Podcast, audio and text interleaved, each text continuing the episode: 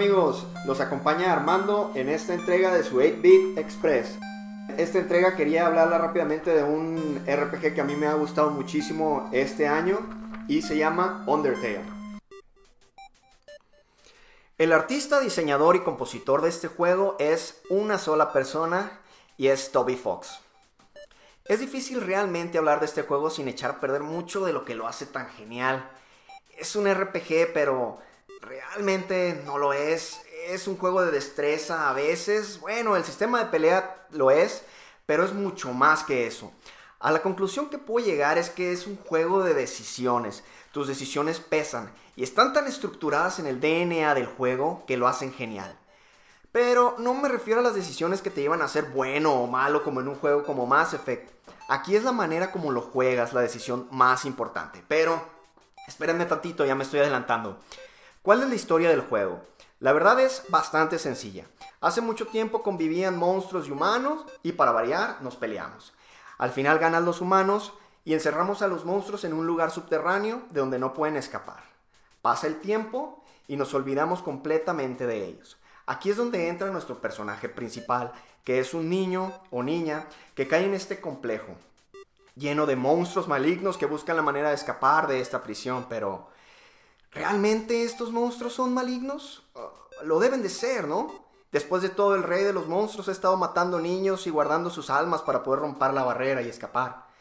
Tu objetivo, como ya lo pueden, eh, como lo pueden ver, es escapar de este mundo y regresar a la superficie. El juego tiene un look muy retro, ya que parece desarrollado para el Nintendo. La vista es top view como cualquier RPG, puedes platicar con personajes, tienes random encounters, Puedes subir de, nivel y hasta equiparte items. Les puedo decir que las peleas son algo completamente diferente a lo que hayan jugado. Cada encuentro es único y un puzzle en sí. Para no recibir daño te conviertes en un corazón que debe estar esquivando ladridos, huesos, arañas, entre otras cosas que los enemigos van a estar tirándote para hacerte daño. Aquí el juego parece más un juego de esos de navecitas donde tienes que estar esquivando balas. ¿Se acuerdan cuando les comenté que es un juego de decisiones? Bueno, el principal punto de venta de este juego es que te lo puedes reventar como un RPG normal, matando a todo el mundo, o no pelear en absoluto. Esto pesa mucho en el desarrollo y en el final del juego. Para completar, la música del juego es genial. Es el tipo de juego que le asigna un soundtrack a cada personaje que te encuentras, con lo que de alguna manera le da mayor personalidad a toda la ola de seres extraños que te vas a ir encontrando a lo largo del juego.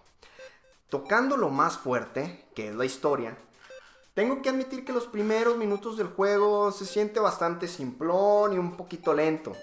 El diseño de las ruinas, que es donde empiezas, no es como que la gran cosa, pero posteriormente te das cuenta que es una especie como de tutorial para que aprendas el juego.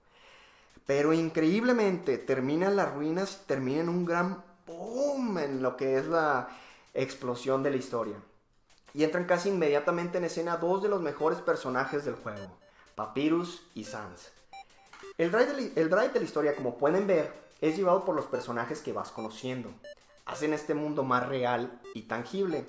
Pasan muchas situaciones muy chuscas que van desde participar en una obra de teatro a la Final Fantasy VI, cocinar con una amiga para caerle bien, y hasta lidiar con un robot, todo lo que quieres tener más rating en su programa de TV. Ya para terminar, el juego rompe la cuarta pared en algunas ocasiones, no mucho, pero cuando lo hace es para generar el mayor impacto posible y lo hace con éxito. Es todo lo que les puedo decir sin echar a perder la experiencia que es jugar este juego. Les puedo asegurar que cuando lo terminen van a quererle dar una segunda vuelta, ya que quedan secretos por descubrir y estoy seguro de que van a querer sacar el final bueno. O si no tienen corazón, el famoso Genocide Ending, pero hay que tener cuidado. Tal vez su archivo de save se corrompa si sacan este último final. Bueno, ya con esto amigos, les recordamos que nos pueden contactar en 8bitbroadcast.gmail.com y también por medio de Twitter a arroba 8bitbroadcast. Ya para despedirme les quiero dejar una cancioncita de Undertale para su deleite y pues nos vemos en la siguiente entrega. Adiós.